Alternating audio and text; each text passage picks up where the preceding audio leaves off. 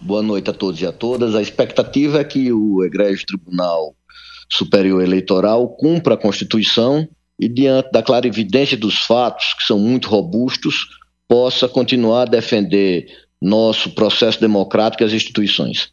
Por que o senhor acha que o, o ex-presidente deve ser condenado à inelegibilidade, doutor Valber? Uh, eu não acho. Quem acha isso são as provas.